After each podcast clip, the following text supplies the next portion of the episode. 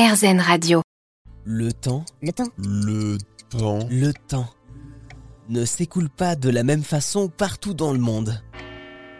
Il varie. Il varie en fonction de la masse à proximité. Autrement dit, un objet très lourd, très massif, comme une étoile ou un trou noir, peut ralentir le temps. Ralentir le temps. L'espace et le temps sont liés. Et le temps, comment peut-on le mesurer? Avec des horloges atomiques très précises.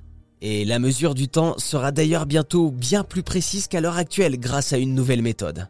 Voici Patricia Tavella, directrice du département du temps au Bureau international des poids et mesures à Paris. Oui, en général, les BIPM s'occupent de définir et réaliser les étalons de mesures qui sont utiles pour tout le monde.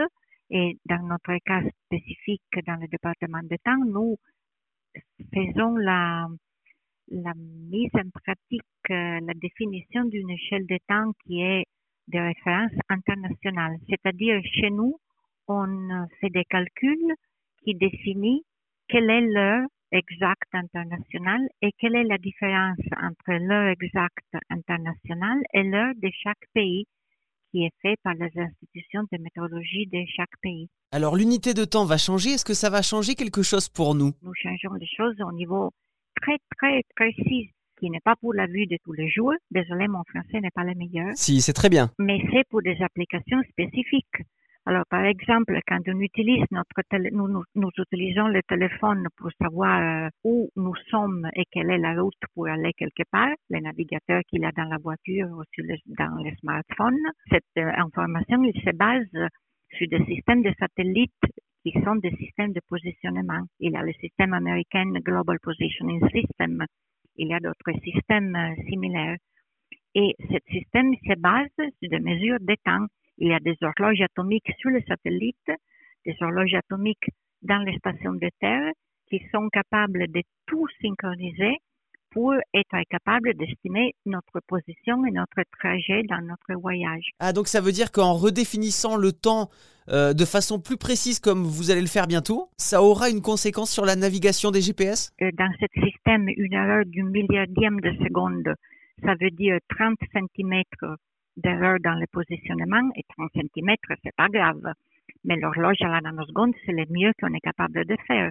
Si on fait une horloge plutôt, disons, euh, normale, qui est capable de vivre sur le satellite, il peut faire 100 milliardièmes de seconde d'erreur, et ça veut dire 30 mètres. Ah oui. Donc, c'est déjà complètement différent. Et donc là, on comprend peut-être que la mesure de temps dans certaines applications, ça veut dire en mesure de position ou ça veut dire en mesure d'une autre quantité pour laquelle la précision est fondamentale. Ah Oui d'accord, ce sera plus précis au niveau du temps avec la nouvelle méthode et il y aura donc moins de marge d'erreur euh, sur les GPS. Et alors quelle est cette nouvelle méthode que vous allez utiliser pour euh, mesurer de façon plus précise le temps? Maintenant, les, les, les horloges atomiques ils sont basées sur des atomes de césium qui sont capables de bien générer cette euh, tic-tic euh, de la seconde.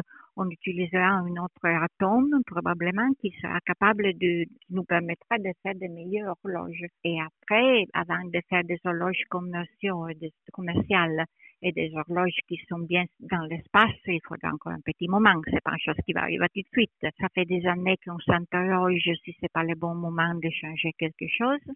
Donc, on a fait un, euh, un plan de travail, une feuille de route. Et si tout va bien, en 2030, on va changer la définition. L'unité du temps ne sera donc pas réformée avant 2030. D'ici là, on a largement le temps.